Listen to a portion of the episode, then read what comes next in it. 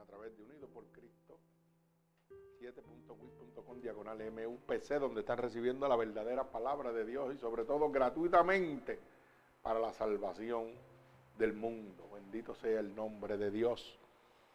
Así que en este precioso día hemos titulado esta predicación de mensaje bíblico, disfrutemos de las promesas de Dios, la cual vamos a dar lectura en el libro de Hebreos capítulo 11, del verso 17 al verso 19. Repito, disfrutemos las promesas de Dios. Libro de Hebreos, capítulo 11, versículo 17 al 19. Gloria a Dios. Disfrutemos las promesas de Dios. Y como decía ahorita, para hacer un preámbulo, ¿verdad? Antes de irnos a la predicación, lo que todo cristiano le gusta, las promesas de Dios, recibirlas. Pero hay una parte que obviamos siempre y la que no nos gusta mucho. Que para recibir esas bendiciones, esas promesas de Dios, lo que Dios ha prometido para nosotros, oiga, hay que pagar un precio. Y la gente quiere promesas de Dios, bendiciones de Dios, pero sin pagar el precio. Alaba alma mía Jehová. Y en medio de esa promesa que ha de venir a su vida, esa bendición que ha de venir a su vida, a veces tenemos que presentarle el tesoro más sagrado que nosotros poseemos en la faz de la tierra a nuestro Dios para que Él se mueva, aunque no lo use. Pero Él quiere ver que tú estás dispuesto a entregarlo todo. A entregarlo todo para poder recibir una bendición de Dios. Para recibir una promesa de Dios. A pagar el precio que sea para recibir una promesa de Dios en tu vida. Mi alma alaba al Señor. Aunque Dios no lo necesite dueño del oro y la plata, del mundo y los que en él habitan. ¿Usted cree que necesita algo de usted, hermano? No, no, pero él quiere ver hasta cuándo usted puede llegar para recibir esa bendición. ¿Qué es capaz de usted dejar para venir a buscar las promesas de Dios? En otras palabras, no ser esclavo de lo que poseo, porque eso me separa de Dios totalmente. Mi alma alaba a Dios. Pero vamos a la palabra, ¿verdad? En el libro de Hebreos, capítulo 11, verso 17 al verso 19. Y oramos por esta palabra. Señor, te pedimos en este momento que tú abras la luz del entendimiento y que envíes esta palabra como una lanza atravesando corazones y costados. Pero sobre todo rompiendo todo yugo y toda atadura que Satanás, el enemigo de las almas, ha puesto sobre tu pueblo a través de la divertización del Evangelio. Permítenos ser ese instrumento útil en tus manos, con palabras en nuestra boca, para poder ministrarle a tu pueblo aquí como a tu pueblo alrededor del mundo. Todo esto, mi Dios, te lo pido en el nombre poderoso de tu Hijo amado Jesús y el pueblo de Cristo dice amén. Leemos la palabra de Dios en el nombre del Padre, del Hijo, del Espíritu Santo. El pueblo de Cristo continúa diciendo amén. Libro de Hebreos capítulo 11, verso 17 al verso 19. Leemos la palabra de Dios. Dice así, por la fe Abraham, cuando fue probado, ofreció a Isaac. Y el que había recibido la promesa ofrecía su unigénito. Habiéndole, habiéndosele dicho, en Isaac te será llamada descendencia pensando que Dios poderoso para levantar aún entre los muertos, de donde en sentido figurado también le volvió a recibir. Mi alma alaba al Señor. Gloria a Dios. Hay poder en esta palabra, gloria al Señor. Y usted dirá, pero pastor, tan poquito. Ay, santo, que esto es una fuente que nos hace, hermano. Gloria a Dios. Pero fíjense que comenzamos el verso 17, donde declara la palabra de Dios que por la fe Abraham, cuando fue probado, o sea que la fe de nosotros va a ser qué? Probado en todo momento.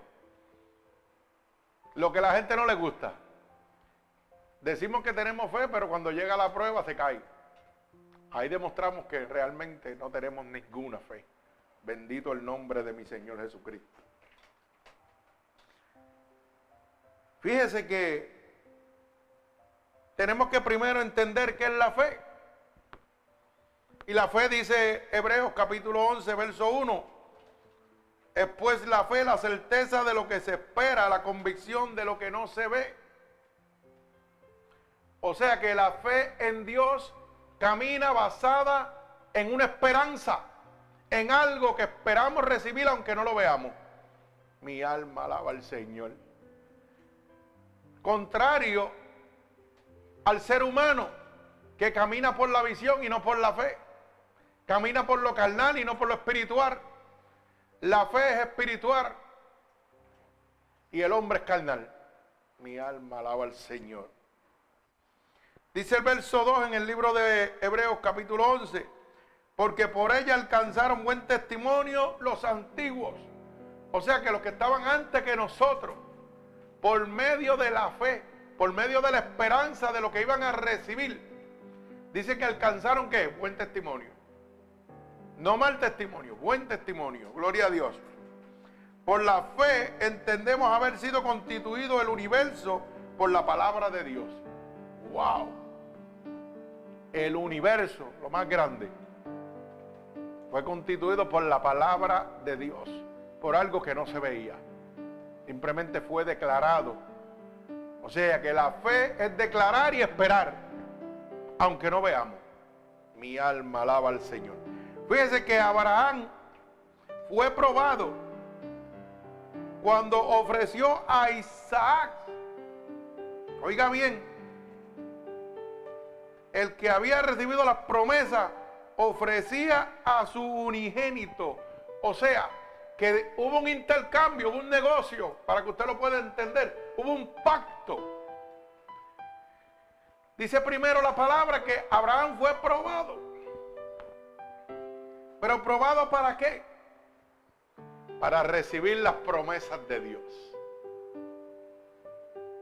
dice claramente el verso 1, mire cómo dice, por la fe Abraham cuando fue probado, ¿no? número uno, ofreció a Isaac, a Isaac, y el que había recibido que las promesas ofrecidas, su unigénito. O sea que hubo un intercambio entre Dios y Abraham. Y ese, ese pacto era ofrecer qué? Su unigénito, su tesoro más preciado. Si recordamos, para todos los que estudian la palabra de Dios, ese era su primer hijo, su unigénito el único. Y Abraham, dice la palabra que tuvo a Isaac cuando qué? Cuando era viejo. Ay, santo.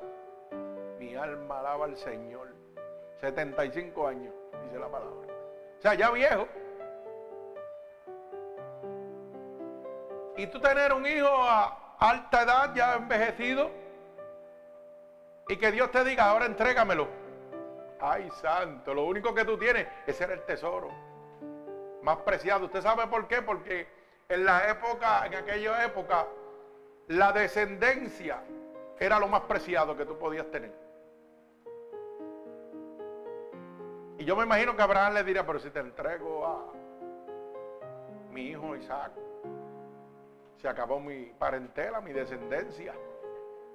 Aquí se acabó. Entonces, ¿para qué me lo diste? Eso pensaríamos nosotros humanamente. ¿Para qué me lo diste si me lo ibas a quitar tan rápido y no iba a tener descendencia?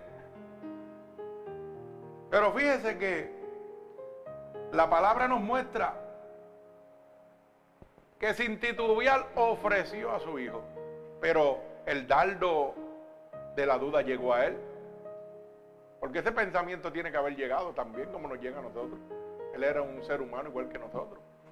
Bendito el nombre de Jesús. Pero ¿sabe qué? Abraham tenía una profunda relación con Dios. Tanto así que fue llamado amigo de Dios. Wow. Una palabra grande, hermano. Será llamado amigo de Dios. Oiga bien, no siervo, amigo. Primer error que cometimos los cristianos, que nos damos en el pecho diciendo yo soy siervo de Dios. Y me paro en una iglesia y digo yo soy siervo de Dios. Y me paro en la calle, no, no, yo soy siervo del Altísimo de Dios. Pero Abraham no era siervo de Dios, Abraham era amigo de Dios. Un hombre que entregaba su tesoro más preciado. Sin importarle si su descendencia se iba o no se iba. Se lo estaba entregando el que se lo había dado. A Dios. Un Dios que se lo entregó en una situación imposible. Porque ya a esa edad, esa vejez, imagínense, y después Sara era estéril. Alaba alma mía Jehová. Una mujer después de vieja, 90 años, ¿ah? y estéril, casi nada. O sea, lo imposible. Y tú te preguntarás, pero ¿y Dios le está pidiendo el milagro que había depositado a él para quitárselo así? Así de sencillo. No, hermano, era que Dios estaba probando la fe de él. Lo que nos indica a nosotros que a veces Dios prueba nuestra fe con situaciones adversas y lógicas que nosotros no podemos entender y demanda de nosotros que entregar nuestro tesoro más preciado. ¿Cuál es su tesoro más preciado? ¿Usted lo conoce? Aunque Dios, oiga bien, no necesitaba que Abraham le entregara a Isaac. Pero lo que quería ver era que la disposición de su corazón para recibir el milagro de Dios, las promesas de Dios, tiene que haber disposición en nuestro corazón. Tiene que haber obediencia a la voz de Dios. Mi alma alaba a Dios. Y eso se muestra entregando lo más preciado que nosotros tenemos. Lo más preciado para Abraham era su hijo que después de haberlo concebido viejo con una mujer estéril, alaba alma mía Jehová. Y a veces nosotros pensamos, ay, yo tengo que dejar esto que es material para seguir a Dios. Una cosa que la conseguimos donde sea, con el fruto del trabajo. Él estaba entregando algo que era un milagro. O sea que tenía que entregar su milagro para recibir las promesas de Dios. Ay, mi alma alaba a Dios. ¿Mm? Por eso la palabra dice que los senderos de Dios son misteriosos. Usted no sabe cómo Dios lo va a probar a usted. Mi alma alaba al que vive y reina. Gloria a Dios. Dios es bueno y para siempre su bendita misericordia. Pero fíjense que dice la palabra que Abraham tenía una profunda relación con Dios, tanto así que fue llamado amigo de Dios. Y la pregunta es la siguiente. La misma palabra nos muestra que es mejor ser amigo que siervo de Dios. Y yo oigo gente por ahí hablando cuatro disparates, tratando de reconocerse ellos mismos.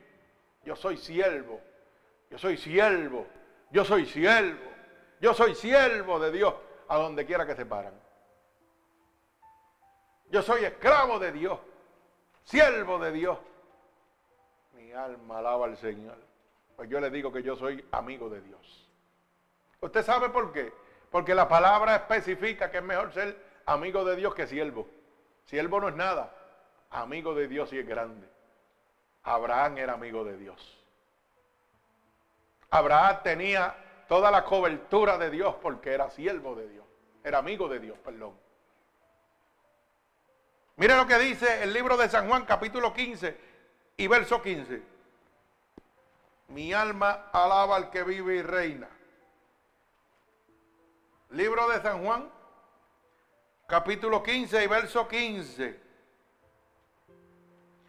Ya no os llamaré siervo, porque el siervo no sabe lo que hace su Señor. Ay, santo. Oiga bien, ya no os llamaré siervo, porque el siervo no sabe lo que hace su Señor. Pero os he llamado amigo, porque todas las cosas que oí de mi Padre os las he dado a conocer. O sea que el siervo no conoce las cosas de Dios, pero el amigo sí. Ay, santo. Entonces dígame usted si es mejor ser amigo de Dios o siervo. ¿Ah? Alaba alma mía de Jehová. Bendito sea el nombre de Dios. Parece que se, ¿ah? se acabaron los títulos en la tierra. ¿Ah? Yo soy diácono. Yo soy Ujiel. Yo soy siervo del Altísimo. Y me lleno la boca siendo siervo del Altísimo. Y lo que estoy diciendo, yo no conozco la de Dios. El único que lo conoce es el verdadero amigo de Dios. Ay, santo, mi alma alaba a Dios. ¿Ah? Que tenga oído que oiga con el Espíritu habla a las naciones. Cambie la mirada, hermano. Ponga la mirada en el autor y consumador de la fe, en Jesucristo. Oiga lo que especifica esa palabra, hermano. Y lo dice claro, el siervo no sabe lo que hace su Señor. Abraham le estaba entregando a su hijo Isaac porque, ¿sabe qué, hermano? Abraham era amigo de Dios y sabía lo que Dios iba a hacer. Él tenía fe en lo que Dios iba a hacer. O sea, él esperaba dentro de su corazón lo que Dios iba a hacer. Y lo único que él iba a recibir era que la promesa de Dios. Y Dios le había dicho, y tendrás descendencia, por eso le dice, aún hasta de los muertos. O sea, que Dios podía levantar que descendencia aunque matara a Isaac. Y él lo entendía. ¿Por qué? Porque reconocía el poder de Dios. ¿Por qué Abraham podía declarar esa palabra, hermano? ¿Usted sabe por qué? Muy sencillamente porque era amigo de Dios y conocía los secretos de Dios. Mi alma alaba al que vive y reina. Mire cómo dice el verso 18 del libro de Hebreos, capítulo 11. Oiga lo que dice. Habiendo dicho, en Isaac te llamará llamada descendencia. O sea, entrégame tu hijo, lo voy a matar, pero te voy a dar descendencia. Para un hombre natural y pensamiento carnal, va a decir, no, yo no tengo interés y me lo vas a matar. ¿Cómo va, mi hijo va a procrear más adelante hijos si tú me, me lo estás quitando? Pero Abraham siendo amigo de Dios, en su ser y en su sentir y en su corazón decía, si Él me lo dio, Él puede hacer lo que Él quiera, porque me lo ha dado de algo imposible. Mi mujer era estéril, 90 años, ¿ah? y yo era viejo, casi muerto. ¿ah? Dígame usted si Abraham tenía fe en Dios. Pues dijo, pues te lo voy a entregar si mira de donde tú me lo diste. Y dice la palabra que le dijo, en Isaac te será llamada descendencia, pensando que Dios, mire la palabra que dice, pensando que Dios es poderoso para levantar aún entre los muertos, de donde en sentido figurado también le volvió a recibir. O sea que ese era el pensar de Abraham. Dijo, hasta de los muertos, Dios es tan poderoso que puede declarar y darme descendencia. ¿A dónde tiene que llegar la fe de uno, hermano? La fe camina en lo imposible. A lo mejor las demás personas le decían, Abraham, tú estás loco. Si Dios te lo quita y lo mata, ¿de dónde vas a seguir teniendo tu nieto, hijo y bisnieto? Si va a estar muerto. Y Abraham decía, hasta de los muertos Dios me puede dar descendencia. ¿Por qué? Porque ya había recibido el milagro de Dios. Un hombre viejo, 90 años, 70 años, ya no puede procrear. La mujer tenía 90 años de edad, oiga, y para su colmo no era solamente la baja, era estéril también. Y ya le había visto el poder de Dios, dijo, si Dios me levantó de estos muertos levantado, ¿ah? mi primogénito, imagínese usted, hasta muerto me lo vuelve a dar otra vez. Eso fue. Pero Dios le exigió en pacto a su hijo. Y él no lo dudó. Él lo entregó. Y para los que conocen la palabra, ¿qué sucedió cuando fue a sacrificarlo? Dice que Jehová mandó un ángel que evitó. Pero él alzó su mano con su puñal para sacrificarlo encima de aquel altar. ¿Ah? Y Dios mandó un ángel, detuvo su mano y ¿qué puso? Un cordero. Alaba alma mía Jehová. Ay, santo. Gloria a Dios. ¿Sabe lo que está diciendo la palabra, hermano? Que usted tiene que dar lo más preciado a Dios para recibir las promesas de Dios. Aunque Dios no lo necesite, Dios va a mandar un cordero por la ofrenda que usted está entregándole a Dios, por su tesoro más preciado. O sea que Dios te va a probar la fe. Y la fe se prueba en medio de la entrega. Wow. Qué poderoso esos versículos, ¿ah? Gloria al Señor. Pero tengo que convertirme en amigo de Dios para conocer los secretos de Dios. Claro, si yo conozco el secreto de Dios, lo voy a entregar seguido. Porque yo sé lo que es capaz Dios. Porque Dios me ha mostrado su poder y su gloria. Mi alma alaba al Señor.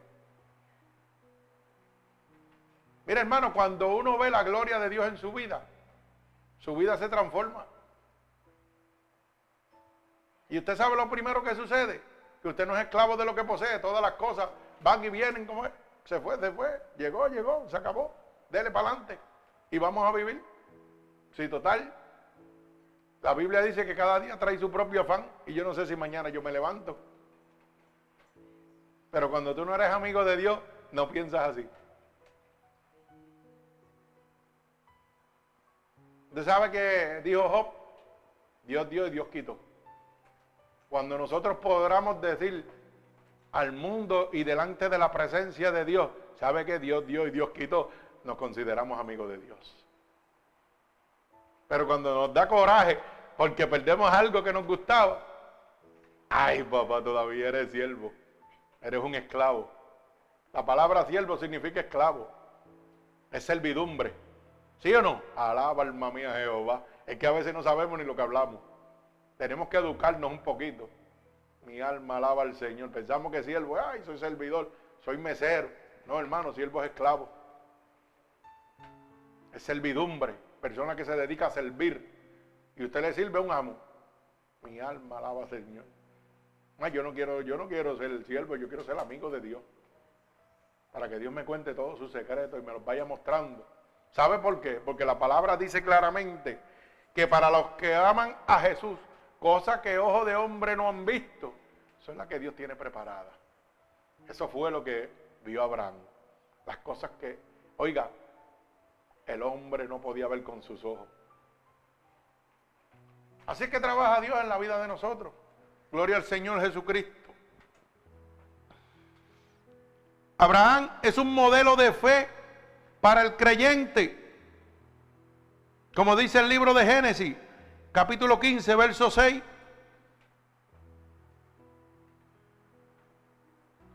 Dice claramente que Abraham creyó a Jehová y le fue contado por justicia. Ay, mi alma alaba al Señor. Gloria a Dios. Oiga bien, el libro de Génesis, principio de la Biblia, capítulo 15, verso 6. Mire cómo dice, y creyó a Jehová y le fue contado por justicia. Oiga, Dios le había dicho que le iba a dar descendencia. Eso es cuando Dios le promete en el capítulo 15 un hijo a Abraham, pero le está prometiendo un hijo con una mujer estéril y de 90 años. Mi alma alaba al Señor. Oiga bien. O sea que para yo recibir promesas de Dios, número uno, tengo que ¿qué? obedecer Número dos, tengo que creer. Número tres, tengo que moverme. Oiga bien. Dice la palabra, lo leo. Y creyó a Jehová y le fue contado por justicia. Y el verso 7 dice, y le dijo, yo soy Jehová que te saqué de Ur de los caldeos para darte heredar en esta tierra. Oiga eso. Dios le dijo, oiga, yo soy Jehová. Se le presenta a Dios y le dice, yo soy Jehová que te saqué de Ur para darte heredad. ¿Mm? ¿Usted sabe lo que es eso? Un hombre viejo ya. Que Dios se le parezca y le diga, oiga, te voy a dar un niño. ya tú viejo y con una mujer estéril vieja. Ay, santo, mi alma alaba a Dios. Pero dice la palabra que él creyó. O sea que el creer activa la fe, que es la certeza de lo que yo espero, la convicción de lo que no se ve. La duda mata la fe. Y sin fe es imposible agradar a Dios. Mire qué sencillo. Dice que si no hay fe no puedo agradar a Dios. Así que ¿dónde estamos? Gloria al Señor. Y la pregunta, ¿por qué?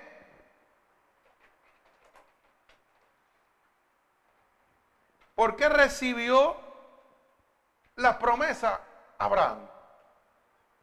Mira hermano, porque no desconfió de las promesas del Señor. Dios le dijo, oye, te voy a dar descendencia. No mires quién eres ni la condición en que tú te encuentras. Yo hago las cosas imposibles. El mundo mío es sobrenatural. Todavía el pueblo de Dios está viviendo un mundo carnal y no sobrenatural. Nosotros tenemos que entrar, si es amigo de Dios, usted va a entrar en un mundo sobrenatural. Pero si usted es un siervo de Dios, un esclavo, a servidumbre, por darse dotes en el pecho de la iglesia de que usted es un siervo que trabaja para Dios, Mire, hermano, usted va a seguir en lo carnal. Usted no va a conocer el mundo sobrenatural de Dios. Oiga bien, usted tiene que creer, aunque todo esté adverso. Abraham recibió sus promesas porque aunque él era viejo, aunque su mujer era estéril y era vieja, decía, Dios lo puede hacer. Pero nosotros, mire qué fácil matamos la fe nos sucede cualquier cosa en la tierra y lo primero que acudimos al hombre en vez de acudir a donde Dios. Pero si yo voy al libro de Génesis, al principio dice que nosotros salimos de dónde? Del polvo de la tierra, del soplo de Dios. O sea que si Dios sopló la tierra y me convirtió en lo que yo soy, ¿ah? Dios conoce todo lo que yo necesito porque Dios fue mi creador. Pero como creemos más a lo que el hombre dice, pues seguimos siendo esclavos del sistema, seguimos siendo esclavos de la humanidad y no siervos, eh, amigos de Dios. Yo me considero amigo de Dios, hermano. ¿Usted sabe por qué? Porque Dios me, dice muchas cosas, me habla al oído en secreto. Dios me ha mostrado en mi vida, en mi, caminar, un montón de milagros. Me llevó al cielo, me trajo, me sacó de la muerte. ¿Mm? Y esas son cosas que ojos de hombre no han visto, son las que Dios tiene preparadas para el hombre, para los que le aman. Hizo pacto conmigo como hizo con Abraham.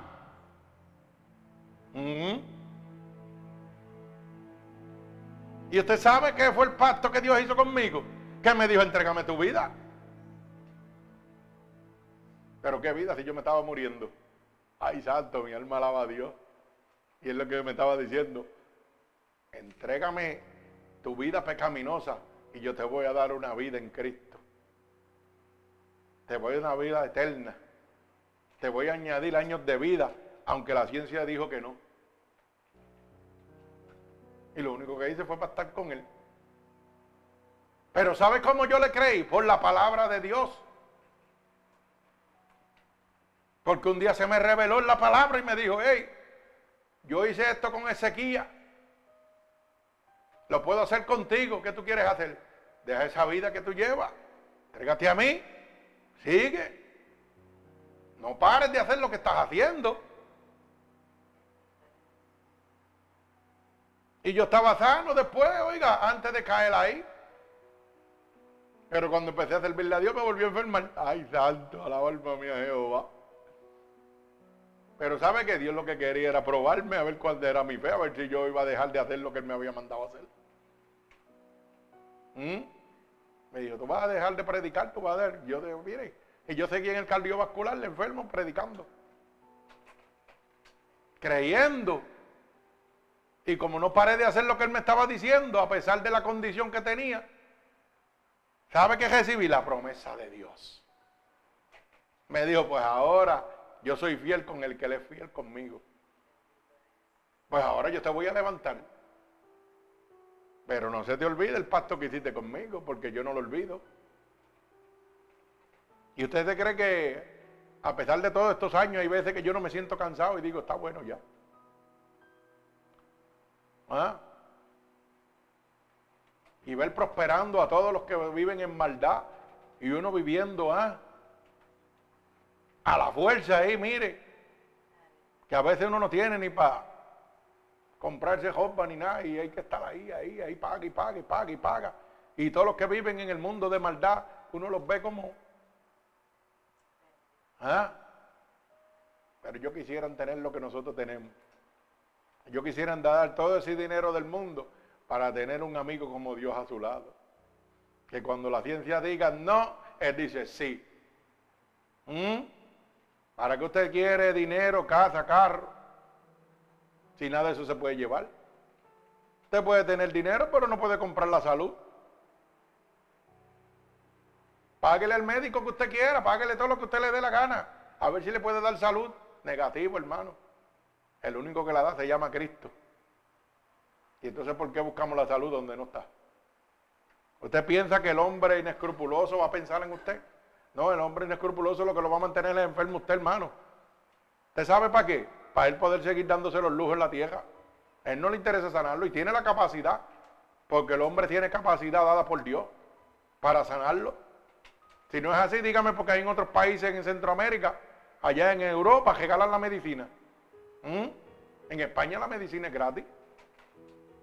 Y le pagan a los doctores por sanar la gente, no por mantenerlos enfermos como aquí. ¿Usted sabía eso? No lo sabía. Pues edúquese, lea. En vez de estar jugando jueguitos en el teléfono, edúquese. De estar perdiendo el tiempo, edúquese, busque cosas constructivas para que lea, para que vea cómo el enemigo de las almas nos tiene. ¿Usted quiere salud? Busque a Cristo. El dador de la vida. Pero usted tiene que hacer su parte, hermano. Bendito sea el nombre de Dios. Usted tiene que entregar lo más preciado para recibir, oiga, las promesas de Dios. Yo no sé qué es lo más preciado para usted. Pero Abraham tuvo que entregarlo. Aunque no fue usado, tuvo que entregarlo para probar su obediencia a Dios. O sea que caminar en fe significa caminar en obediencia también. La fe se mueve en la obediencia. Mi alma alaba al que vive y reina. Usted sabe que Abraham confió en Dios, no desconfió de las promesas que Dios le hizo, entendiendo que es un Dios único. Y dice que le adoró, pero también le obedeció. O sea, que tenemos que adorar a Dios sobre todas las cosas, como dice la palabra. Pero también tenemos que obedecerle. Mire cómo dice Génesis capítulo 15, verso 7 al 10. Oiga bien, el libro de Génesis, estamos aquí en el libro de Génesis. Capítulo 15, verso 7 al verso 10 dice, y le dijo, yo soy Jehová que te saqué de Ur de los caldeos para darte heredad esta tierra. Dice el verso 8, y respondió, Señor Jehová, ¿en qué conoceré que la he de heredar? Y le dijo, oiga bien, traedme una becerra de tres años, una cabra de tres años, y un carnero de tres años, una tórtola también y un palomino. Mire lo que Dios le está pidiendo a Abraham, oiga bien. Y dice la palabra, y todo, él, todo esto, y los partió por la mitad y los puso cada mitad enfrente de la otra, mas no partió las aves. Bendito el nombre de Jesús.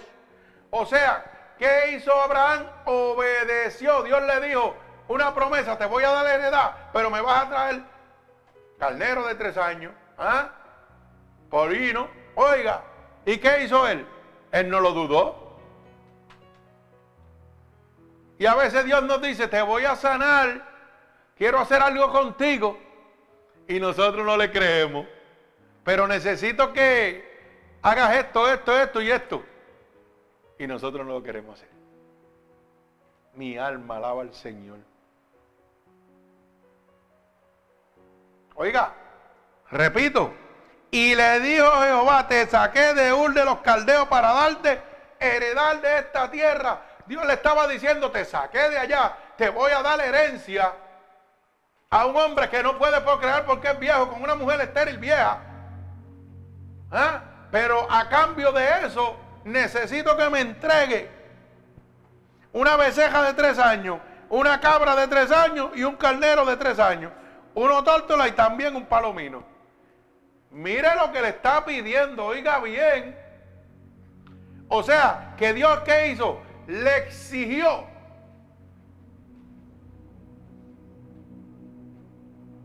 Al exigirle estamos hablando de qué? De un pacto. Yo te voy a conceder a cambio de esto, esto, esto y esto. El deseo más grande de Abraham era tener hijos, porque eso era lo más grande en aquella época, tener descendencia y no podía y no tenía.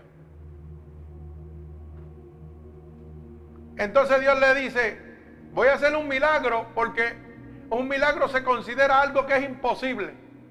Lo posible lo hace el hombre, pero lo imposible lo hace Dios. ¿Ah? Y Dios le dice, pues te voy a dar un heredad, tú eres un viejo que no puede ya procrear. Tu mujer es estéril y vieja. Todo el mundo diría a su alrededor, ya este hombre tiene que estar loco. Ya este viejo decrépito que va a procrear a esta edad. Y Dios le dice, hey, entrégame lo que te estoy pidiendo y vas a ver la gloria de Dios.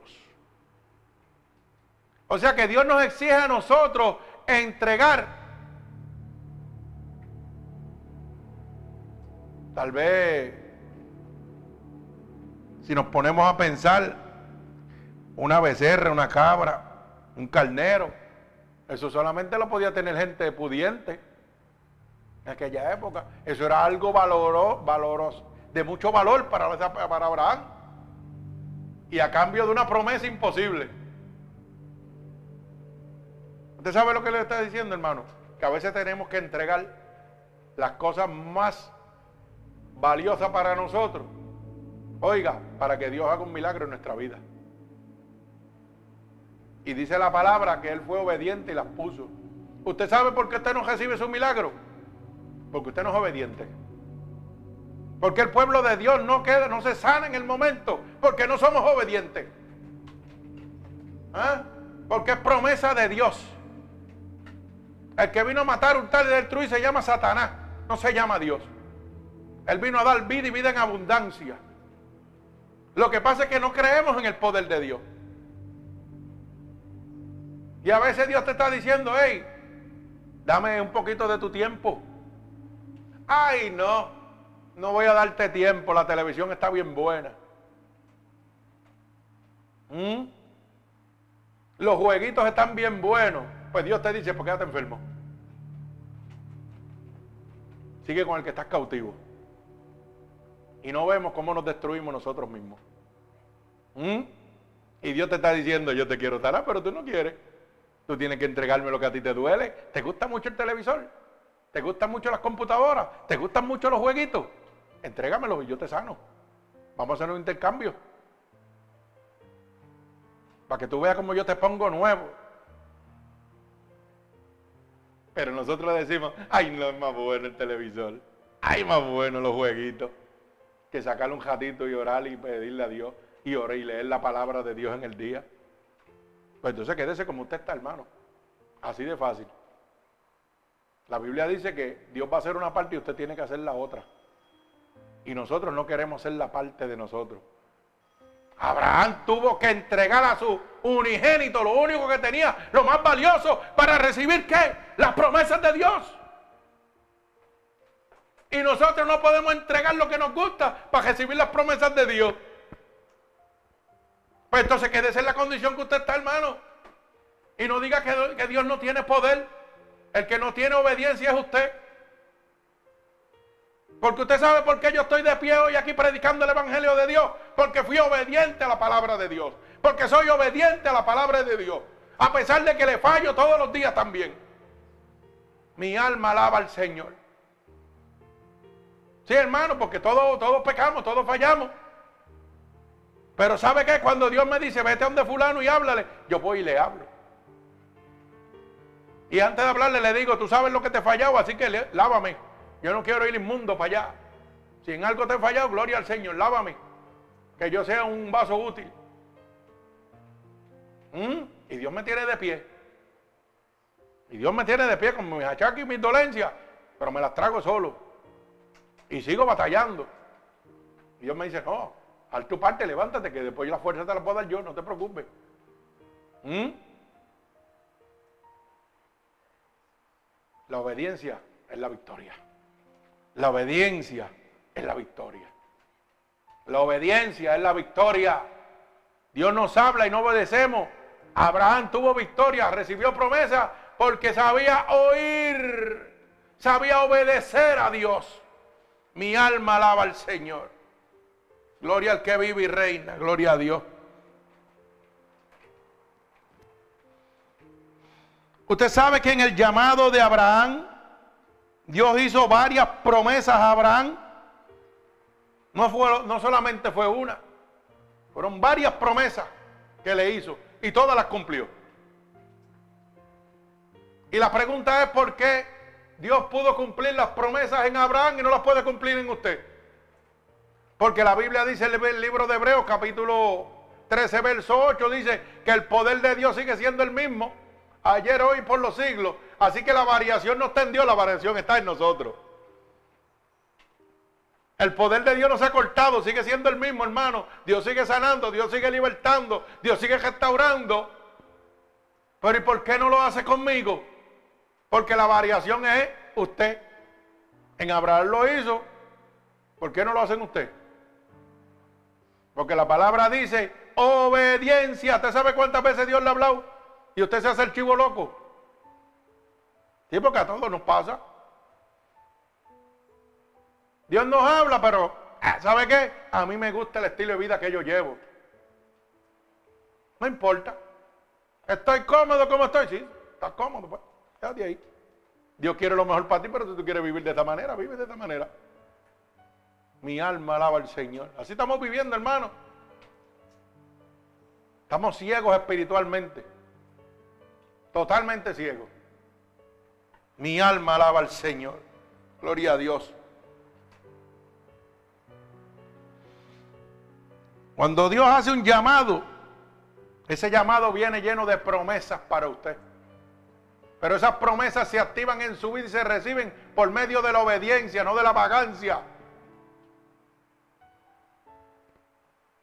La palabra dice, esfuérzate. ¿Y qué dice? Y sé valiente. No dice que seas perezoso. Dice, esfuérzate y sé valiente. No importa la condición que esté, esfuérzate. Pero qué bueno es poner el ojo, mire, y el dedo en la llaga ajena. Pero cuando nos toca eso a nosotros, decimos, no, yo no puedo. Ah, pero cuando había otro enfermo, oiga, ah, ese está así porque no quiere hacer nada por su vida. Y ahora usted está igual. Alaba alma mía Jehová. Ah, que tenga oído que oiga. Mm, ahora usted está en la misma condición del que se enferma y no quiere hacer nada y que le todo. En la misma condición. ¿Y por qué no lucha? ¿Por qué no dice como dice la palabra? esfuérzate y sé valiente. Dice la palabra que Dios añade fuerza al que no tiene. ¿Mm? No al que tiene, al que no tiene de cero. Al que está caído, dice que le da fuerza. Pero tiene que haber un paso, obediencia, sometimiento, entrega. ¿Usted hace alguna de esas cosas? ¿Usted es obediente a Dios? ¿Usted, oiga, hace entrega a Dios? ¿Le entrega las cosas que Dios le está pidiendo? No, tampoco. Aleluya. Pues entonces, no pregunte por qué está en, esa condición, hermano. Yo no sé cuál es su condición, si es económica, de enfermedad, de salud, yo no sé. Mental, yo no sé cuál es su condición, pero yo le aseguro que es porque no está en obediencia a Dios. Definitivamente. Porque no puede haber variación entre Abraham y usted. La, la, diferencia la hace usted. El Dios sigue siendo el mismo poderoso. El mismo que tiene promesas para Abraham, las tiene para usted. Pero de la misma manera que lo hizo con Abraham, lo hace con usted, pidiéndole obediencia. ¿Mm? Pidiéndole sometimiento. Mi alma alaba al que vive y reina. Y dice la palabra que hubo varias promesas para Abraham. Promesas que Dios cumpliría si Abraham se comprometía a obedecer y confiar en él. Oiga bien la palabra. Hay promesas para cada uno de nosotros, como las había para Abraham. Pero era si Abraham que, número uno, se comprometía con Dios. Tenía que haber hecho que un pacto con Dios. ¿Usted ha hecho pacto con Dios? Ah, pues ahí tiene problema. Ya está fallando en uno. Oiga bien. Y lo otro era que obedecer a Dios. Usted obedece a Dios. Cuando Dios le ha dicho, deja eso, que eso no te conviene. Eso es lo que va a acabar es contigo. Como eso te gusta, tú haces así. Y si Dios te habla por el oído derecho, tú te lo tapas. Y entonces Dios manda a otro por el oído izquierdo y tú te lo tapas también. ¿Mm? No sabiendo que Dios lo que quiere es lo mejor para ti y el enemigo tapándote los oídos, lo que quiere es destruirte. Pero como eso es lo que te gusta, pues recibe lo que te gusta. Dice la palabra, oiga bien esto, que esto no le gusta mucho, lo que el hombre siembre, eso recogerá. Si siembras para Dios, bendiciones de Dios tendrás. Si siembras para la carne, para el mundo, eso es lo que te va a recibir. Lo que el hombre sembrare, eso recogerá. Así que usted sabrá, gloria al Señor. Y cuando nosotros obedecemos y confiamos en Dios, oiga, esto es un pacto que hacemos con Dios. Cuando Abraham recibe promesas de Dios, dice la palabra claramente que tuvo que pactar con Dios pero ese pacto se sellaría con una señal corporal, una señal del cuerpo. O sea, ya Dios le estaba exigiendo una señal de su cuerpo para hacer el pacto con él, para que él pudiera recibir las promesas de Dios. Oiga bien, y esa señal corporal se llamaba la circuncisión. Que en aquella época lo más íntimo que el hombre tenía era el órgano reproductor del varón. ¿Por qué? Porque se trataba de la multiplicación de las generaciones. Eso era lo más valioso que él tenía. Y Dios le dijo, pues vamos a hacer un pacto. Tienes que circuncisarte a cambio de las promesas que yo te voy a dar. Hermano, eso era lo más valioso en aquella época. Ser un hombre que pudiera procrear. Ay, santo, mi alma alaba a Dios. Que pudiera multiplicar generaciones. ¿Y qué sucedía? Que al hacer este pacto de circuncisión, entonces él llevaría en su órgano la señal que siempre le recordaría el pacto con Dios. Haré circuncidarse, ¿qué hacía? Eso era lo más valioso que Abraham tenía en ese momento. Porque era lo de la multiplicación de las generaciones. Pero esa marca le iba a recordar el pacto que había hecho con Dios. Mi alma alaba al Señor. Y usted dirá, pastor, ¿de dónde usted sacó eso? Génesis capítulo 17, verso 9 al verso 22. Mi alma alaba al que vive y reina. Oiga bien, porque aquí hablamos, la Biblia dice, esto no es que no lo inventamos. Porque usted dirá, Dios pastor, pero usted está hablando ahí del órgano reproductor de Abraham. Y yo, claro, porque eso era lo más valioso en aquella época, como dice la palabra, y eso fue lo que Dios le pidió. Dios se lo pidió, lo dice aquí en el libro de Génesis, capítulo 19. Mi alma alaba al Señor. Del verso 9 al verso 22. Mire cómo dice. Y dijo de nuevo Dios a Abraham, en cuanto a ti, guardarás mi pacto. Oiga bien, le está diciendo, vas a guardar mi pacto. Esto es lo que quiero. Tú y tu descendencia después de ti, por sus generaciones. Oiga, este es mi pacto que guardaréis entre mí y vosotros y tu descendencia después de ti. Será circuncisado todo varón de entre vosotros. Alaba alma mía Jehová. Ahora dígame usted si ese no fue el pacto que hizo Dios. Y no solo con él, con su descendencia. Mi alma alaba al Señor. Bendito el que vive y reina. Y dice, circuncidaréis pues la carne de vuestro pedruicio y será por señal del pacto entre mí y vosotros, de lo que yo acabo de decir. Esa era la señal que le iba a recordar a él el pacto que había hecho entre Dios y él. Pero Dios fue más allá. Esa iba a ser señal de él y de sus hijos y de sus descendientes por ahí para abajo. Mi alma alaba al Señor. Y dice, y de edad de ocho días será circuncisado todo varón entre vosotros por vuestras generaciones. El nacido en casa y el comprado por dinero a cualquier extranjero que no fuere de tu linaje. Oiga bien, no solo los que eran de su linaje, sino hasta que los que compraron, hasta los esclavos que voy a comprar, tenía, era ley de Dios. Mi alma alaba al Señor y dice, debe ser circuncisado el nacido en tu casa y el comprado por tu dinero.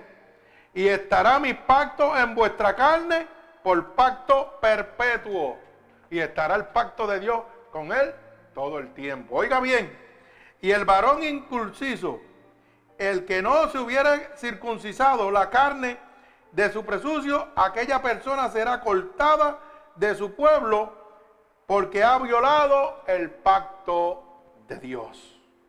Wow, mi alma alabra al Señor.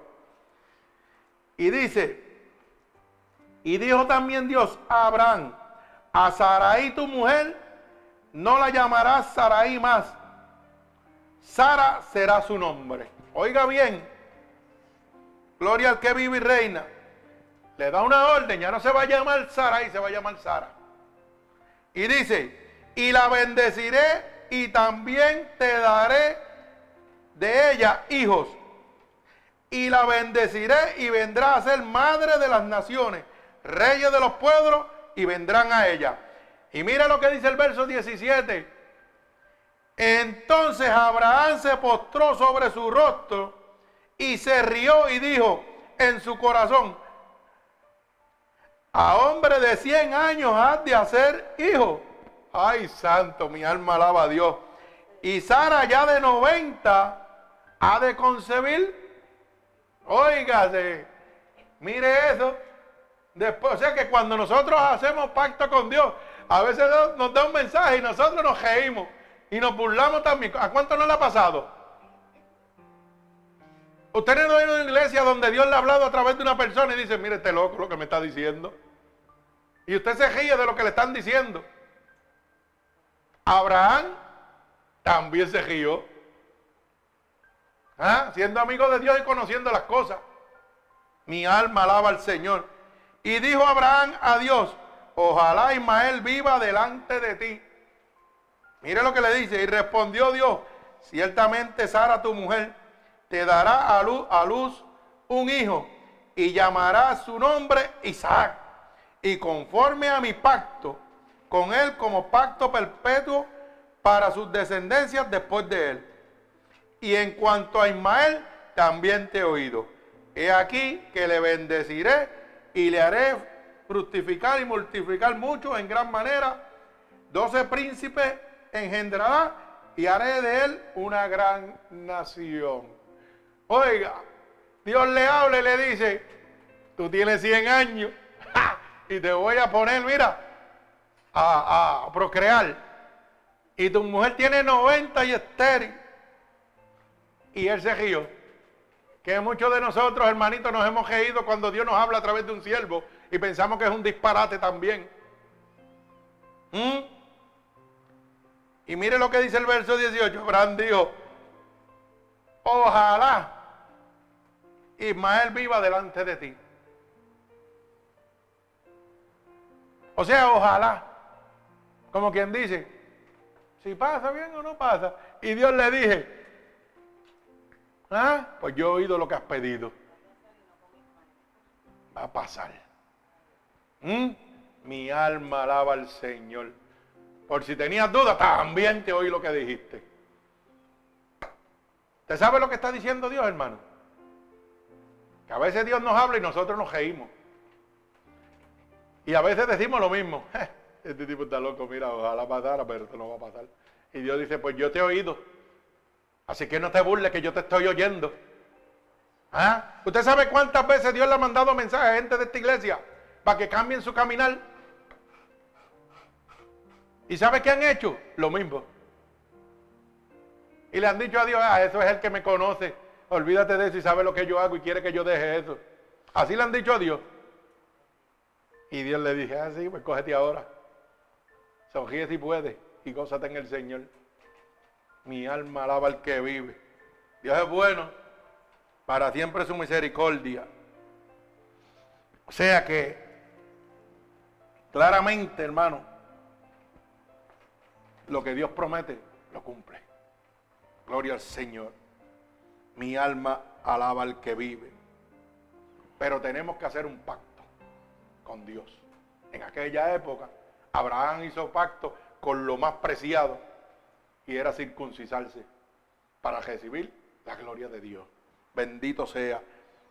El nuevo pacto de nosotros los cristianos lo llevamos y es una señal en cierto modo visible.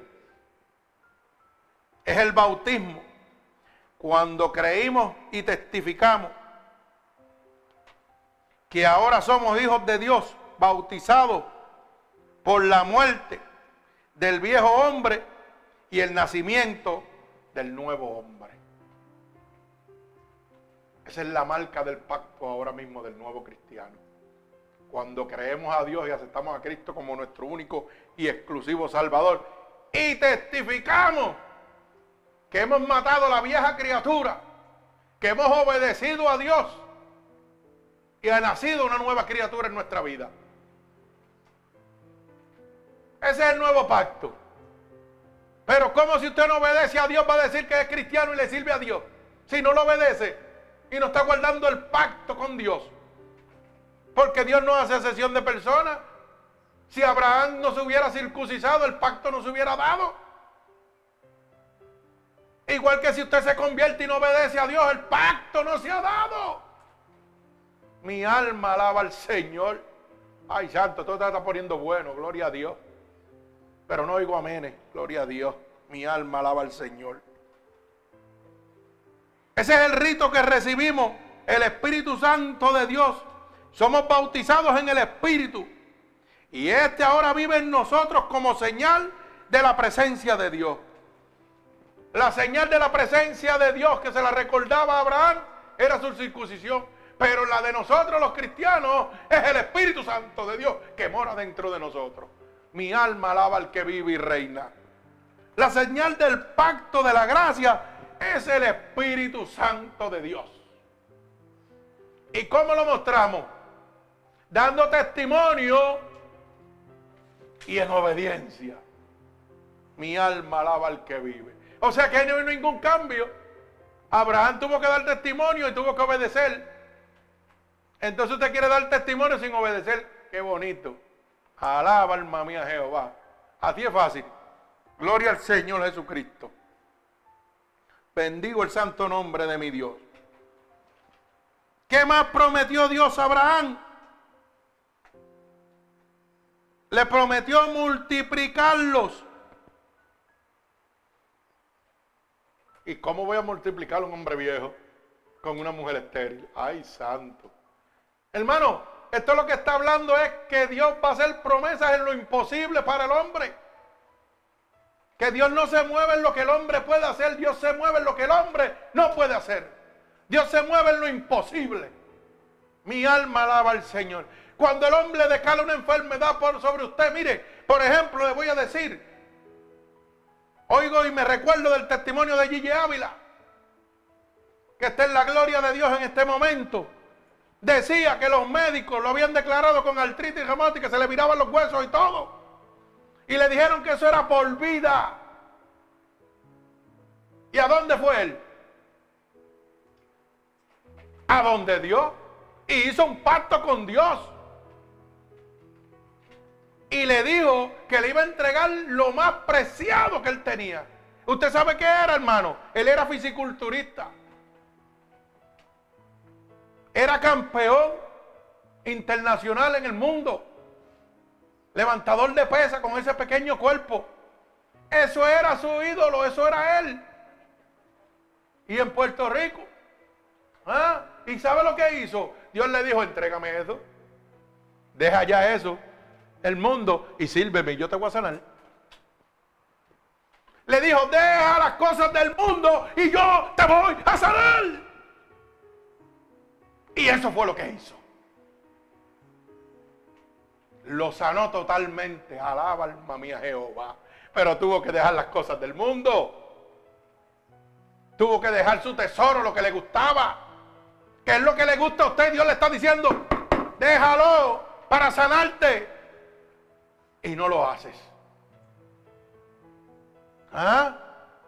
Abraham tuvo que circuncisarse para recibir las promesas de Dios.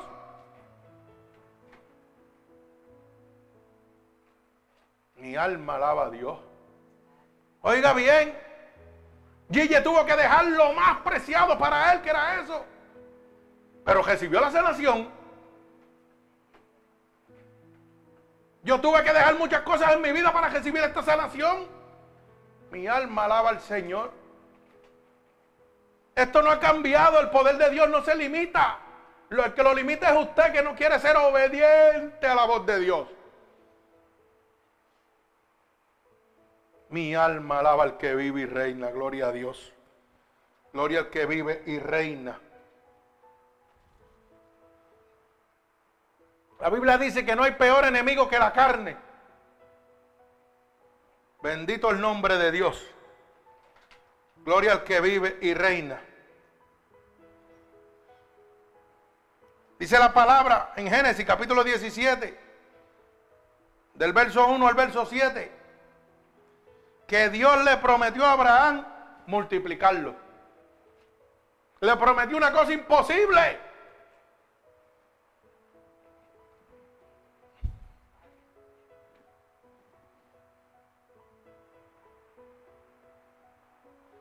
Mire cómo dice.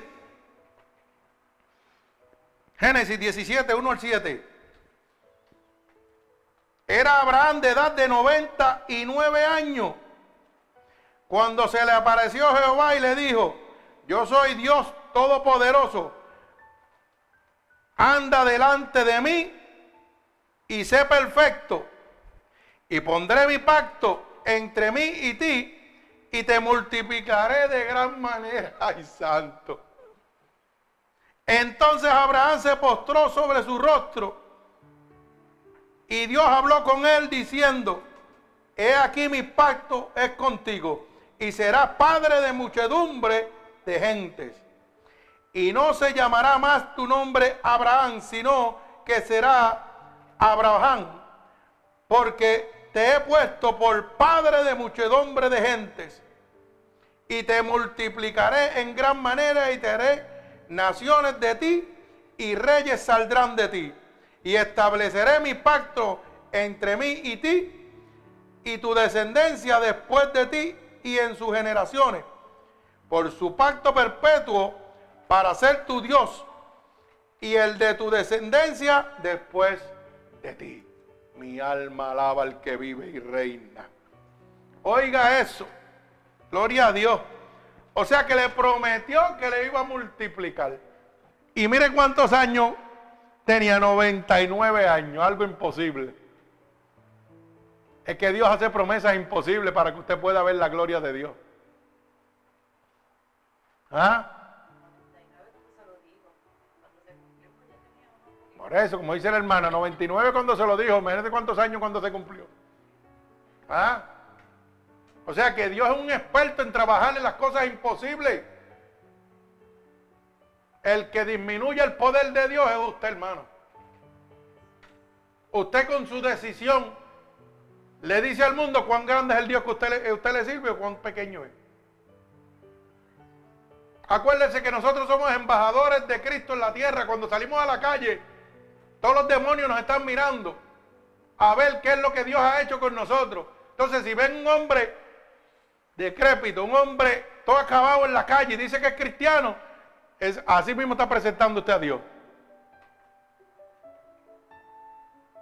Pero cuando ven un hombre que está pasando, padeciendo de cáncer o lo que sea, o una mujer que padece de cáncer o padece de cualquier enfermedad y la ve batallando y dice que es cristiana, así de grande es el Dios que le sirve que la tiene de pie dándole fuerza, a pesar de la adversidad. O sea que somos nosotros que decidimos y le decimos al mundo a qué Dios le servimos. ¿Cuánto poder tiene el Dios que yo le sirvo?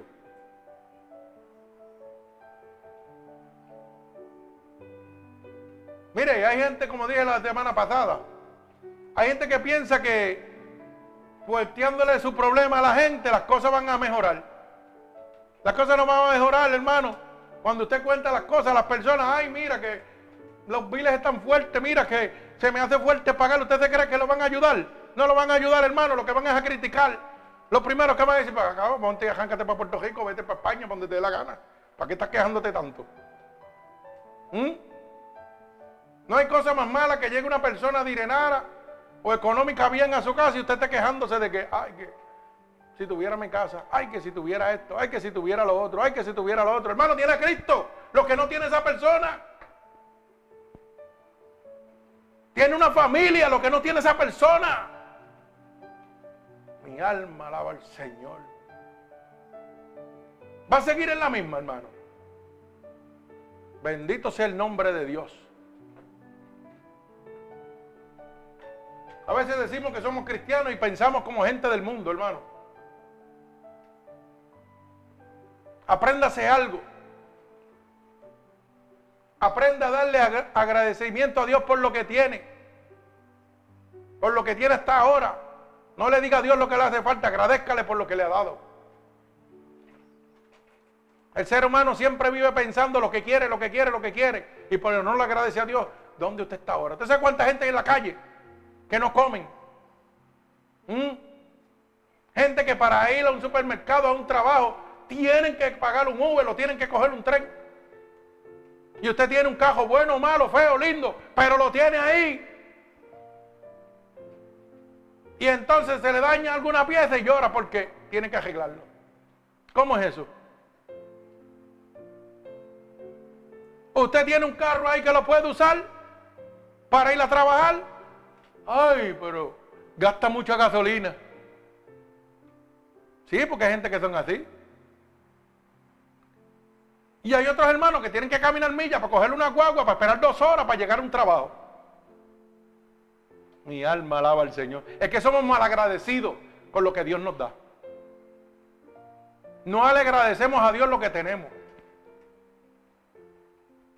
Y entonces seguimos en la misma conducta. El hombre de Dios tiene que ser agradecido. ¿Usted sabe por qué? Porque en medio del agradecimiento viene la contentura de Jehová sobre nosotros. Ay, mi alma alaba al Señor. Usted sabe que bien yo me siento cuando yo ando en mi, chatajita vieja, en mi guaguita vieja. Yo me siento que voy por las nubes y me lleva a todos lados. Y ahora la estoy cambiando por otra viejita, pero... Y no tiene aire. Aquella no tenía aire, la gota de sudor. Pero yo me sentía contento. A mí no me importa. Y entonces usted tiene una con aire y se queja también. ¿Cómo es eso? Explíquemelo. Y los hermanos que tienen que salir en bicicleta a buscar trabajo o a trabajar, que van con el sol encima en la capota ahí, mire, en el cholo ahí quemándolo, y van contentitos a trabajar y regresan a trabajar lo más contentos. Hermano, es que el ser humano es mal agradecido. Piensa que se lo merece todo. Por eso es que estamos como estamos, hermano. Entonces ven el otro hermano, tiene un carro mejor que el suyo y ya quieren uno de esos. El otro hermano tiene una cosa, ay, yo la quiero también. Aunque tenga dos cosas de la misma. O tres cosas de la misma, yo también la quiero. Así vivimos, hermano. Así vivimos, lamentablemente. Bendito sea el nombre de Dios. Mi alma alaba al que vive y reina. Mire, si hoy disfrutamos de la paz que Dios nos brinda, del perdón de Dios, de esa gracia, es gracias a la fe de Abraham. Bendito el nombre de Jesús.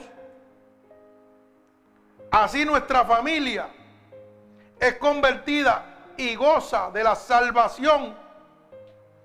Esa es a consecuencia de la fe y la entrega de este hombre de Dios. Que hace cuatro mil años decidió obedecer y oír a Dios. Como dice el libro de Génesis, capítulo 12, verso 1 al verso 4. Para que usted lo pueda entender. Génesis, capítulo 12 y del 1 al 4. Mire cómo dice. Pero Jehová había dicho a Abraham, vete de tu tierra y de tu parentela y de la casa de tu padre a la tierra que te mostraré. Y haré de ti una nación grande y te bendeciré y te engendraré tu nombre y serás de bendición. Oiga bien, bendeciré a los que te bendijeren y a los que te maldijeren maldeciré. Y se harán benditas en ti todas las familias de quién? De la tierra. O sea, que gracias a la obediencia de Abraham, al sometimiento de Dios, hoy nosotros podemos gozar de estas promesas de Dios. Ay, mi alma alaba. Yo siento presencia de Dios. Santo, Dios es bueno. Santo Dios. Mire, al cristiano el Señor promete multiplicarlo. Pero aquí rápido pensamos en comodidades, riquezas y cosas materiales. Pero Dios ha prometido multiplicarnos, hermano. Porque Dios es un amor multiplicador. El amor de Dios se multiplica. Y quiere multiplicar su amor en muchas personas pero no se dejan. Dios nos multiplica en tres aspectos a cada uno de nosotros. Dios nos multiplica las virtudes. Apréndase eso, gloria a Dios. Dios nos multiplica a nosotros en buenas acciones y en una vida correcta delante de Dios. De esa manera Dios nos multiplica. Pero cuando hablamos de multiplicación pensamos en dineros y comodidades y cosas carnales. Y no hay cosa más linda que Dios multiplique tus virtudes. Ay, santo, mi alma alaba a Dios. Cuando Dios le pregunta a Salomón, ¿qué tú quieres? ¿Qué fue lo que le dijo? Sabiduría. ¿Mm? Podía haber pedido lo que quisiera. Le dijo, no, Dame sabiduría. ¿Qué hizo? Multiplicó qué? Sus virtudes. Mi alma alaba al Señor. Sus buenas acciones. Y su vida fue correcta. Mi alma alaba al que vive y reina. Gloria a Dios.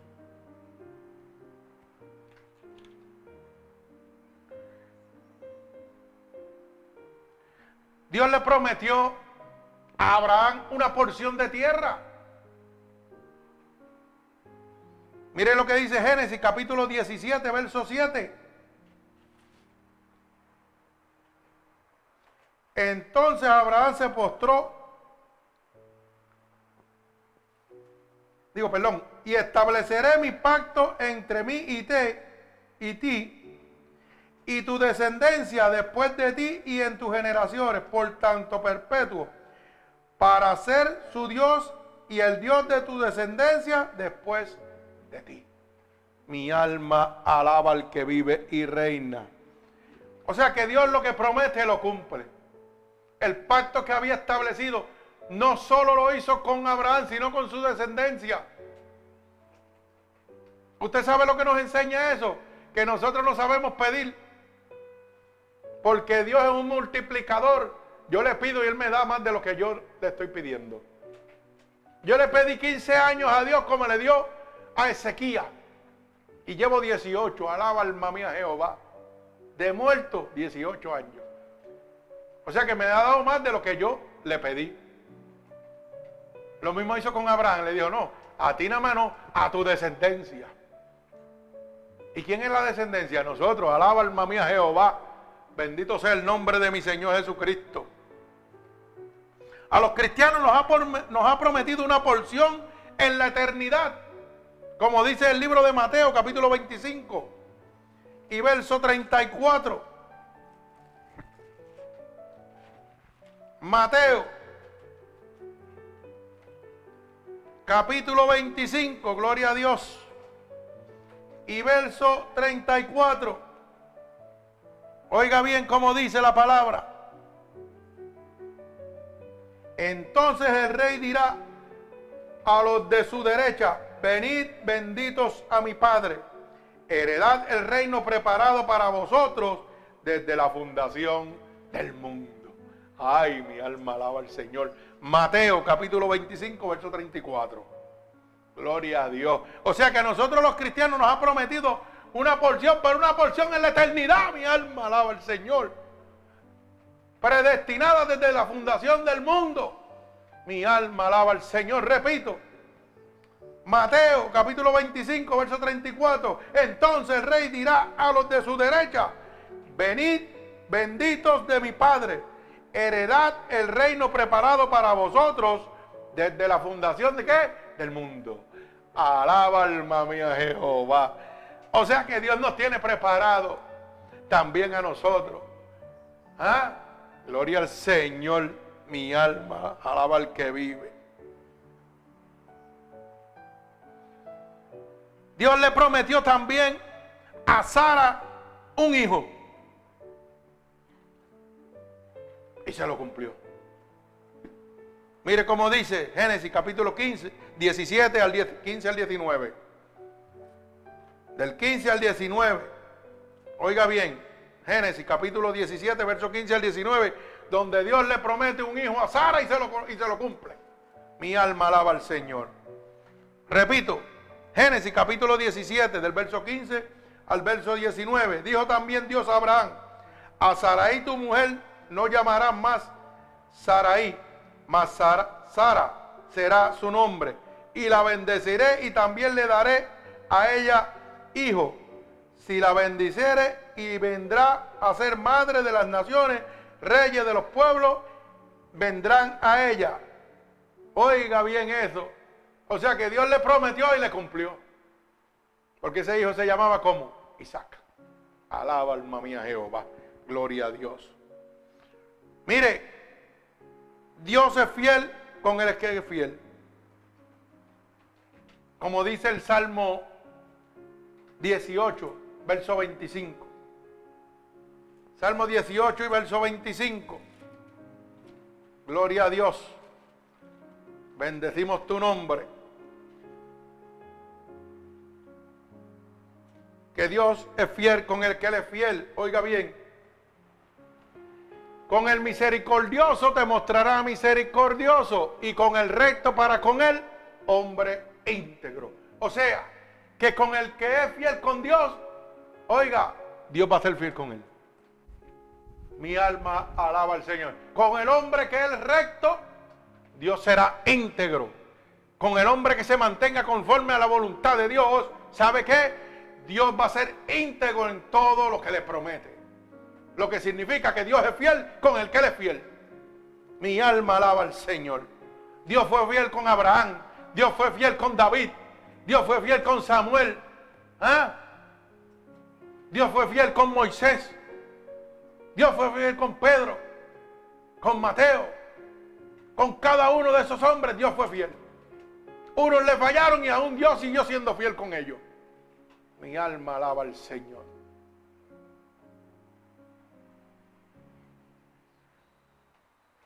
¿O acaso David no le falló? Porque David le falló a Dios y era el ungido de Dios. Cuando se acostó con, ¿ah? con la esposa del soldado. Y aún así que hizo Dios. Cuando rasgó sus vestiduras, dijo que Dios siguió siendo fiel con él. ¿Mm? Samuel, ¿Mm? el profeta fue fiel con Dios y Dios fue fiel con él. Cuando Saúl fue proclamado rey, le falló a Dios y Dios volvió y lo dejó de rey. Y volvió a fallarle, pero Dios siguió siendo fiel. ¿Mm? Mi alma alaba al Señor. ¿Quiere que siga? Moisés le falló a Dios. ¿O usted no sabía que Moisés le falló a Dios? ¿Usted no sabía que Moisés le falló a Dios? Váyase al libro de Éxodo, capítulo 25 capítulo 5, verso 22, mire lo que dice. Que Moisés le reclamó a Dios porque le había mandado a sacar al pueblo de Israel de Egipto. Y lo que hacían era atormentándolo y él no hacía nada. ¡Ay, santo! Y Dios le contestó, ahora tú vas a ver lo que yo voy a hacer. O sea que dudó. Le falló. Y Dios siguió siendo fiel con él porque lo usó para liberar al pueblo como quiera. O sea que Dios no va a ser fiel con nosotros que le hemos fallado pecando, que le hemos fallado no obedeciéndolo, no oyendo su voz. No, hermano, usted está a tiempo. Dios es fiel con el que le es fiel. Si en otra ocasión usted no oyó la voz de Dios y no le hizo caso, hágale caso ahora. Para que la gloria venidera de Dios sea derramado sobre usted. Porque usted sabe que, hermano, oiga bien lo que le voy a decir. Un cristiano tiene que tener gozo, tiene que tener paciencia, tiene que tener macedumbre tiene que tener templanza. ¿Sabe por qué? Porque ese es el fruto del Espíritu de Dios. Y ese es el que muestra que usted le sirve a Dios. Pero si usted está enfurecido todo el día, amargado con la cara montada todo el día, no diga que es cristiano porque está poniendo en vergüenza a Dios. El cristiano en medio de la adversidad sigue gozando. En medio de las situaciones, sí le duele en un momento, pero sigue en el gozo. Sigue la vida normal, no se tira a morir. Así que mira a ver lo que usted está haciendo. Gloria al Señor. Mi alma alaba al que vive. Y culmino. Como Dios es fiel con el que él es fiel, lo que significa es que cuando usted hace un pacto con Dios, Dios va a cumplir lo que ha prometido. Y Dios es fiel aunque usted sea infiel. Pero cuando usted es infiel con Dios, ¿sabe lo que sucede? La ira de Dios cae sobre usted. Él va a cumplir el pacto. Usted lo va a olvidar, pero Dios no. Y la ira de Dios va a caer sobre usted, créalo. Y culmino con este verso, como dice el libro de Eclesiastés, capítulo 5. Mi alma alaba al que vive y reina. Capítulo 5, verso 4 al 6. Mire cómo dice. Cuando a Dios hagas promesa, no tardes en cumplirla porque Él no se complace con los insensatos. Cumple lo que prometes. Mi alma alaba al que vive y reina. Mejor es que no prometas y que prometas y no cumplas. No dejes que tu boca te haga pecar, ni digas delante del ángel que fue por ignorancia. O sea que hiciste un pacto con Dios ignorando las cosas de Dios. Porque harás que Dios se enoje a causa de tu voz y que destruya la obra de tus manos. Donde abundan los sueños, también abundan las vanidades. Y las muchas palabras, mas tú teme a Dios. Mi alma alaba al Señor. Hermano, cuando usted hace pacto con Dios, Dios no lo olvida. Y cuando usted trata de justificarse, ay Señor, yo no sabía que iba a ser tan fuerte. Mire lo que dice, hace que la ira de Dios caiga sobre ti. Así que tenga cuenta. Mejor guarde su boca antes de prometerle a Dios cosas que no va a cumplir. ¿Mm? Dios es fiel con el que es fiel. La condición de nosotros en la tierra, ¿sabe quién la determina? Nosotros mismos con nuestras actitudes. Nosotros mismos con nuestra obediencia. Nosotros mismos con nuestras decisiones. Mi alma alaba al Señor. Las promesas de Dios son para todos. Dios no hace asesión de personas.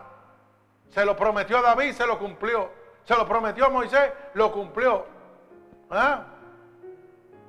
Se lo prometió a Abraham, lo cumplió también. ¿Por qué no de cumplirlo lo suyo? Prometió darme vida, aquí estoy predicando. Me cumplió a mí, si me cumplió a mí, ¿por qué no le cumple a usted? Algo está pasando. Y no es Dios el que está fallando. Dios nunca ha fallado, el que está fallando es usted. Así que tenga, mire, ponga oído lo que el Espíritu dice y sométase a Dios. Mi alma alaba al que vive y reina. Dios es un Dios de promesas, pero es un Dios de pacto. Si usted quiere disfrutar de las promesas de Dios, haga un pacto con Dios. Sea obediente a Dios. Oiga la voz de Dios. Y podrá gozar de las promesas de Dios. Lamentablemente, como dije al principio, queremos gozar nada más de las promesas de Dios, de lo bueno, pero no queremos pagar el precio que hay que pagar. ¿Mm? Cuando Dios te dice, hey, aquel hermanito que está allí, vete y dile esto, tú conociendo la verdad, haces así, te buscas candela. Porque Dios te está hablando para bendecir una alma como le habló a otra persona para bendecirte a ti. Y dice, da por gracia lo que por gracia recibiste, alaba. ¿Ah? Mi alma alaba al Señor. Gloria al que vive y reina. Las promesas de Dios son para todos, pero hay que pagar un precio, hermano.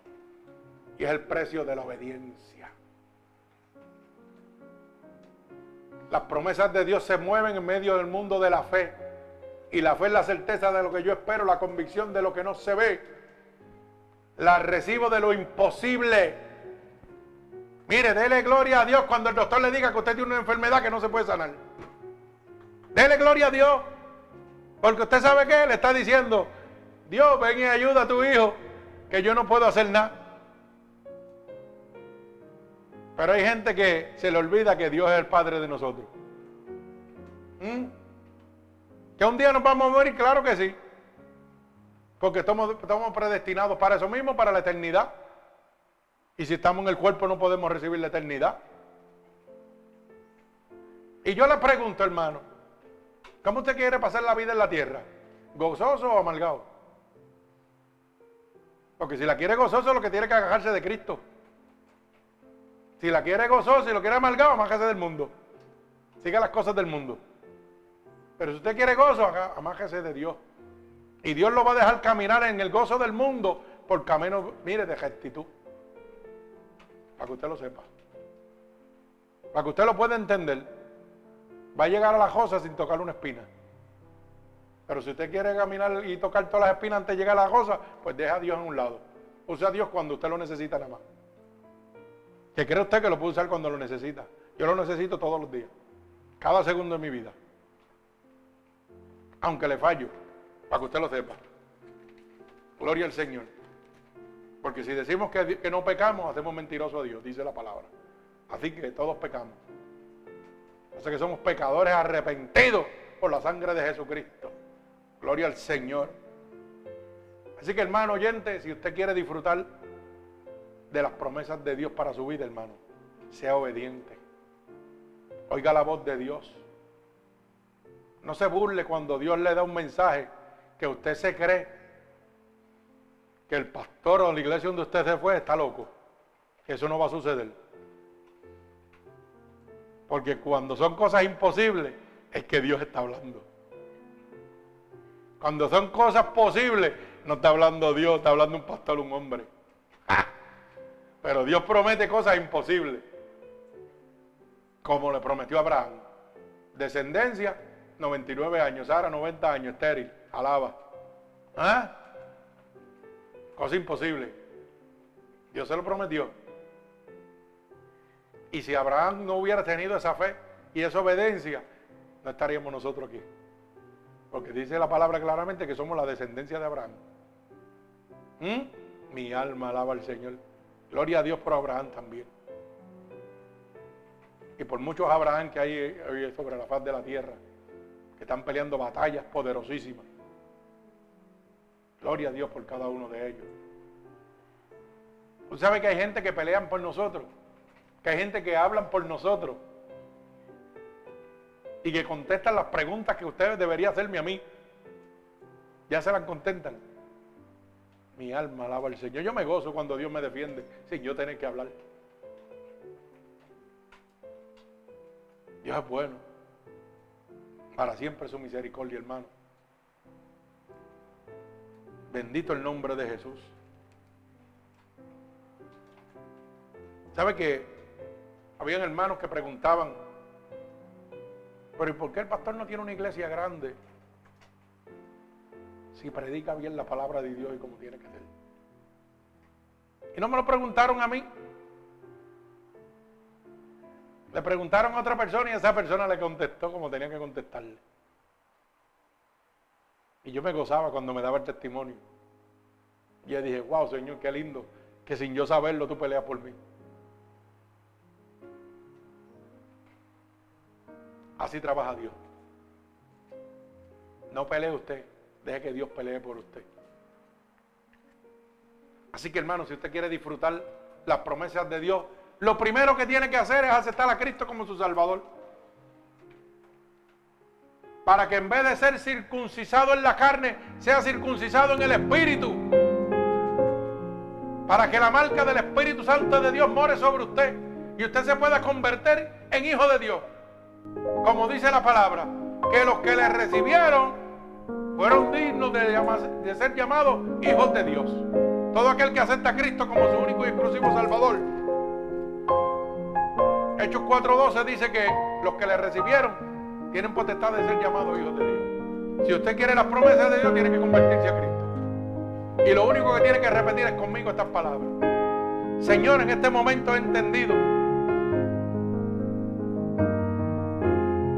que para yo recibir tus promesas, tengo que ser hijo tuyo. Que para yo poder recibir cada una de esas promesas, tengo que ser obediente a tu palabra. Que tengo que ser obediente a tu voz. Por eso te pido perdón en este momento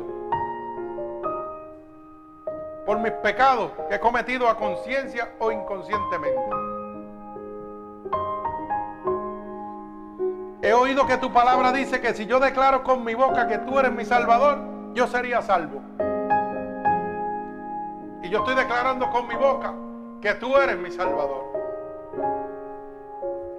He oído que tu palabra dice que si yo creyere en mi corazón que tú te levantaste de entre los muertos, yo sería salvo. Y yo creo en mi corazón que tú sí te has levantado de entre los muertos. Bendito el nombre de Jesús.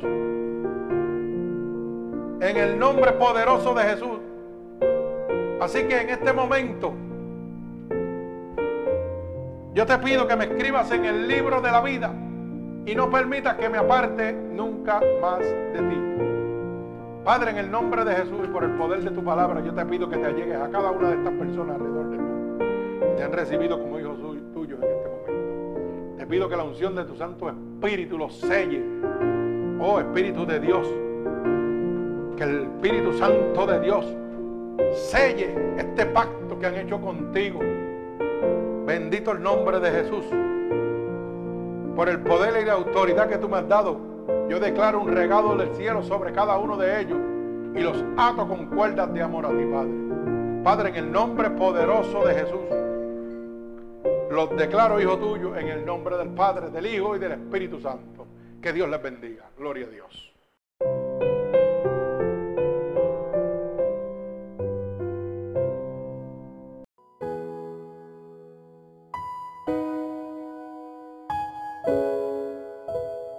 Así que hermanos oyentes, si esta predicación ha sido de bendición para ustedes, puede dejársela gratuitamente a cualquier oyente, amigo, familiar, a través de Unidos por Cristo 7.witsite.com, diagonal MUPC, donde recibe la verdadera palabra de Dios gratuitamente. Recuerde, domingo a las 8, miércoles y viernes a las 8, para la gloria de Dios nos puede escribir a través de nuestro email ministerios unidos por Cristo 7 arroba gmail.com y conseguirnos en Facebook en www.facebook.com pastor.roberto.valentín gloria al Señor para la gloria y honra de nuestro Señor Jesucristo. Así que que Dios me los bendiga grande y abundantemente